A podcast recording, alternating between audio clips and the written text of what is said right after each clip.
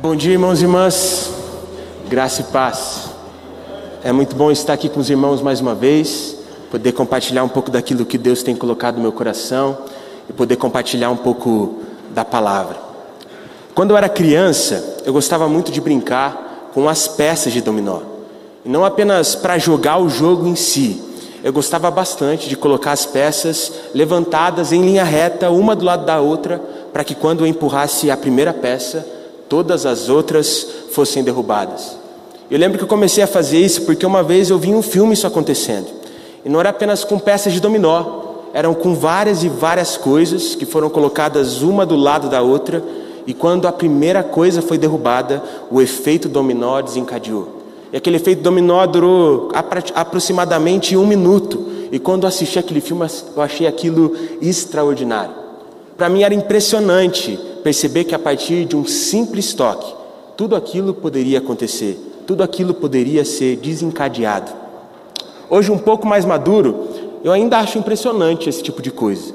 Mas o que mais me impressiona hoje em dia é o que pode acontecer na vida de uma pessoa ou na vida de uma igreja, a partir de um simples toque do Espírito Santo de Deus.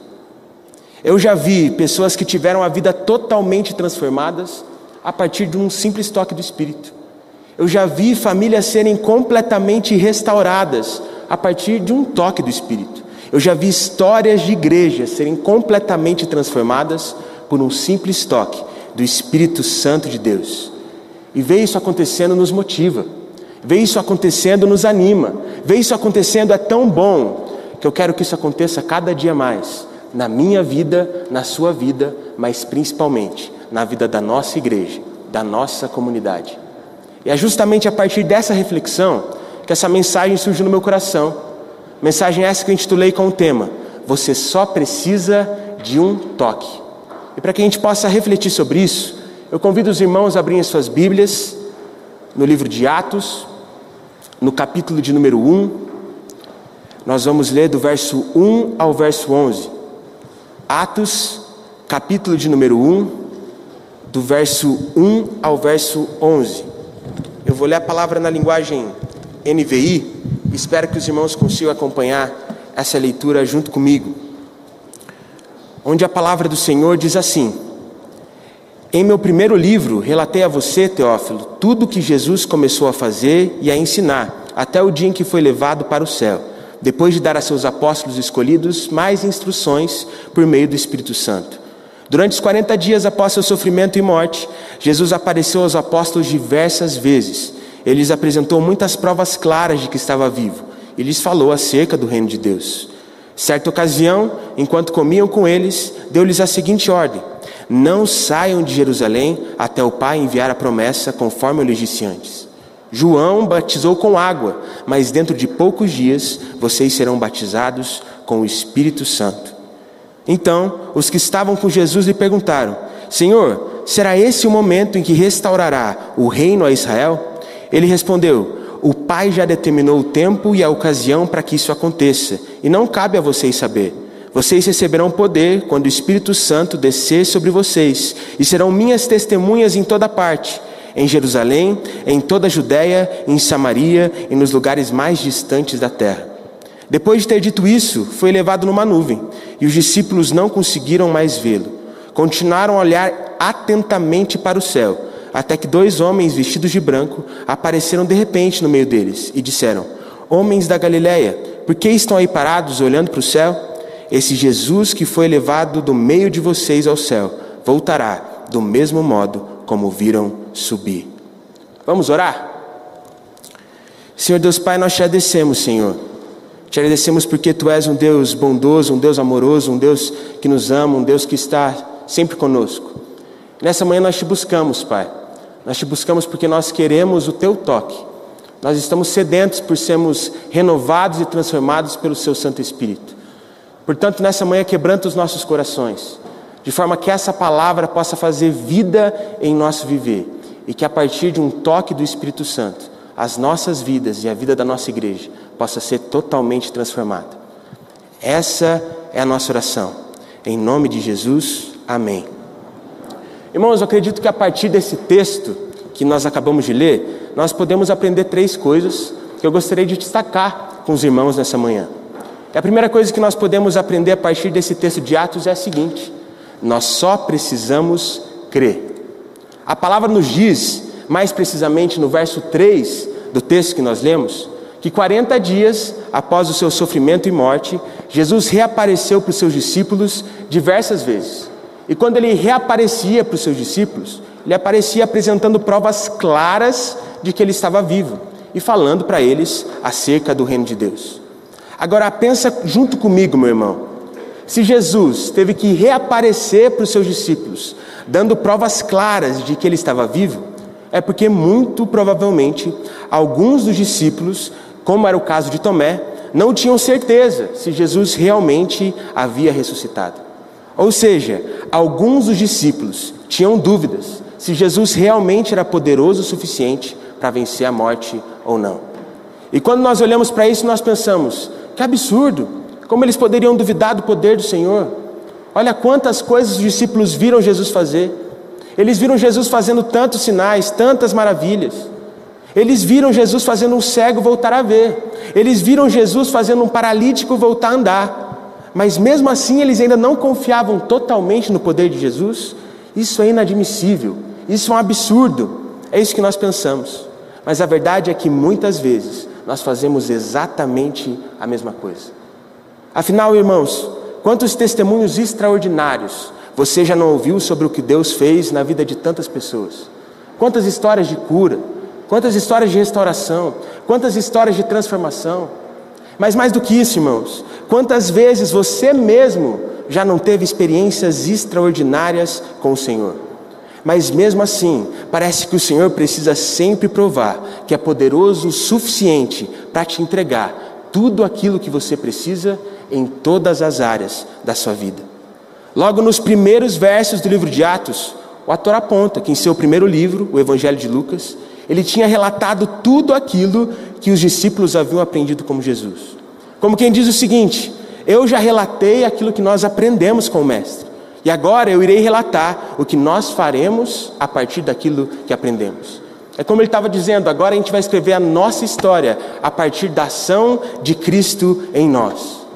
E eu não sei vocês, irmãos, mas eu acredito que está na hora de escrevermos o nosso livro de Atos. Está na hora de pararmos de duvidar do poder de Deus e deixarmos Ele agir nas nossas vidas. Está na hora de cremos no Senhor com todas as nossas forças, mas nós precisamos entender o que realmente é crer. Pois aquele que realmente crê no Senhor não é aquele que sabe todas as coisas. Aquele que realmente crê no Senhor não é aquele que tem um super conhecimento da palavra, um super conhecimento sobre oração e todas as disciplinas espirituais. Muito diferente disso. Aquele que realmente crê no Senhor é aquele que acredita no fundo do seu coração que aquele que sabe todas as coisas vai agir em nós e através de nós, se buscarmos e obedecermos a Ele. Mas para que Ele faça em nossas vidas, para que Ele venha transformar o nosso viver, nós precisamos crer. E devemos fazer isso de todo o nosso coração. Só quem prega sabe o quanto é bom pregar para pessoas que têm fome de Deus. Só quem prega sabe o quanto é bom pregar para pessoas que têm fome pela palavra. Só quem prega sabe o quanto é bom pregar para pessoas que têm fome pelo Espírito. E se esse sentimento já é bom para o pregador, imagina para Deus. Eu imagino a alegria do Senhor a olhar para nós e ver que nós temos fome dele. Eu imagino a alegria do Senhor a olhar para nós e ver que nós temos fome pela palavra de Deus. Eu imagino o quanto o Senhor fica alegre a olhar para nós e perceber que nós estamos sedentos pela palavra dele em nosso viver. Por isso eu creio com todas as minhas forças e com toda a certeza que eu tenho, se nós tivermos, irmãos, fome de Deus e cremos nele de todo o nosso coração, ele irá agir. Ele irá agir nas nossas vidas, na vida da nossa igreja, mas para que isso aconteça, nós precisamos crer e não duvidar daquilo que ele fará. Isso nos leva à segunda coisa que nós podemos aprender a partir desse texto de Atos. Só precisamos da promessa. Nos versos 4 e 5 do texto que nós lemos, Jesus olha para os seus discípulos e diz o seguinte: Não saiam de Jerusalém até o Pai enviar a promessa. João batizou com água, mas em poucos dias vocês serão batizados pelo Espírito. E eu imagino que naquele momento os discípulos ficaram um pouco confusos com aquilo. Afinal, antes de partir, lá em Mateus 28, Jesus olha para os discípulos e pede para que eles fizessem discípulos em todas as nações. E se eles permanecessem em Jerusalém, isso nunca aconteceria. E, consequentemente, eles não cumpririam essa missão. Eles não iriam para as outras nações, muito menos fariam discípulos de todas as nações. Mas eu realmente acredito que Jesus disse isso para os discípulos porque eles precisavam entender nesse momento que o que faria eles serem bem-sucedidos nessa missão não seria a capacidade deles poderem ir para as nações, mas sim o espírito dentro deles, capacitando aquilo que eles deveriam fazer e transformando as suas vidas e fazendo com que eles se tornassem agentes de transformação por onde for que eles fossem.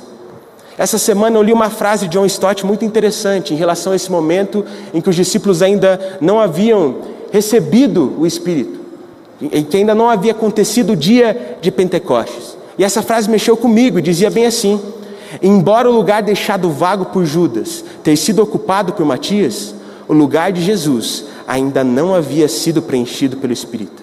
Como quem diz, não era só resolver questões administrativas, eles precisavam do Espírito para que a missão realmente pudesse ser bem sucedida. Isso nos leva a entender, meus irmãos, que não adianta nada nós ajeitarmos a nossa vida da forma como nós achamos melhor, mas não buscarmos o Espírito. Não adianta nada, nós temos um belo organograma, um belo planejamento, se as pessoas que estão nesse organograma e nesse planejamento não buscarem um toque do Espírito e não buscarem serem usadas por Deus. Não sei para vocês, irmãos, mas para mim a visão que Deus tem nos dado está bem clara nas nossas cabeças. Nós sabemos que devemos crescer em qualidade como discípulos de Cristo, para consequentemente crescermos organicamente como uma comunidade do corpo de Cristo. Para que sim, como consequência, possamos crescer de forma quantitativa. Isso está claro nas nossas cabeças. Muito provavelmente você já decorou essas três coisas, como eu tenho decorado. Mas o que nós precisamos entender é que essa visão não pode estar apenas na nossa cabeça. Essa visão deve estar no nosso coração. E quem faz com que essa visão queime em nossos corações é o Espírito, e somente Ele. E é por isso que nós devemos buscar fazer aquilo que o Espírito está nos direcionando a fazer. No verso 8 do texto que nós lemos, Jesus deixa bem claro que o Espírito viria sobre os discípulos para que eles se tornassem testemunhas. Mas pensa comigo, meu irmão. A testemunha, ela só fala daquilo que ela viu e daquilo que ela ouviu. E, nós, e se nós não buscarmos a Deus, nós nunca veremos ou ouviremos nada. E por isso, não seremos testemunhas de Cristo enquanto estamos aqui. Portanto, que possamos buscar o Espírito, confiarmos inteiramente nele, pois ele é a única coisa que nós precisamos para transformar as nossas vidas e a vida da nossa igreja. Isso nos leva para a terceira e última coisa que nós podemos aprender a partir desse texto de Atos. Só precisamos nos mover. A partir do verso 9 do texto que nós lemos, nós podemos notar que os discípulos, ao verem Jesus ser levado aos céus, eles ficaram parados, olhando atentamente para o céu. Eles ficaram ali, imóveis, olhando para cima, até que dois homens vestidos de branco chegaram até eles e disseram o seguinte: Ei, por que, que vocês estão aí parados olhando para o céu? O mesmo que vocês viram subir, voltará da mesma forma como vocês viram ele. Como quem diz: não fiquem aí de braços cruzados, não fiquem aí olhando para cima, fiquem em Jerusalém, mas busquem o Espírito, que o Espírito irá direcionar vocês. E muitas vezes, olhando para as nossas vidas, meus irmãos, eu percebo que nós tomamos a mesma atitude que os discípulos. Nós ficamos parados, olhando para o céu, de braços cruzados, esperando Deus fazer alguma coisa enquanto na verdade deveríamos estar buscando o Espírito, para que o Senhor sim faça algo, mas a partir de nós, a partir das nossas vidas. Por isso hoje eu gostaria de fazer com você a mesma coisa que aqueles dois homens vestidos de branco fizeram com os discípulos. Hoje eu queria pedir para você despertar. Hoje eu queria pedir para você acordar. Hoje eu gostaria de pedir para você começar a se mover e buscar aquilo que Deus tem para a sua vida para que a partir do Espírito as coisas possam acontecer em nosso meio. Uma das passagens que eu mais gosto da Bíblia está lá em Êxodo 20. Quando o povo de Israel vê os trovões e tudo aquilo que estava acontecendo no Monte Santo e fica com medo da presença de Deus. Por isso o povo começou a olhar para Moisés e dizia o seguinte: Moisés, fale você com Deus. E depois fala com a gente aquilo que ele falou para você. Mas nós não queremos subir. Eles queriam que apenas o líder deles buscasse o Senhor e fizessem todas as coisas. Eles não sabiam que estavam mais enganados, porque eles não estavam conseguindo desfrutar daquilo que Moisés estava desfrutando. O que eu consigo perceber, meus irmãos, é que hoje em dia muitas pessoas tomam a mesma atitude que o povo de Israel. Porque muitas pessoas esperam que apenas os líderes busquem a Deus, mas não querem buscar o Senhor elas mesmas.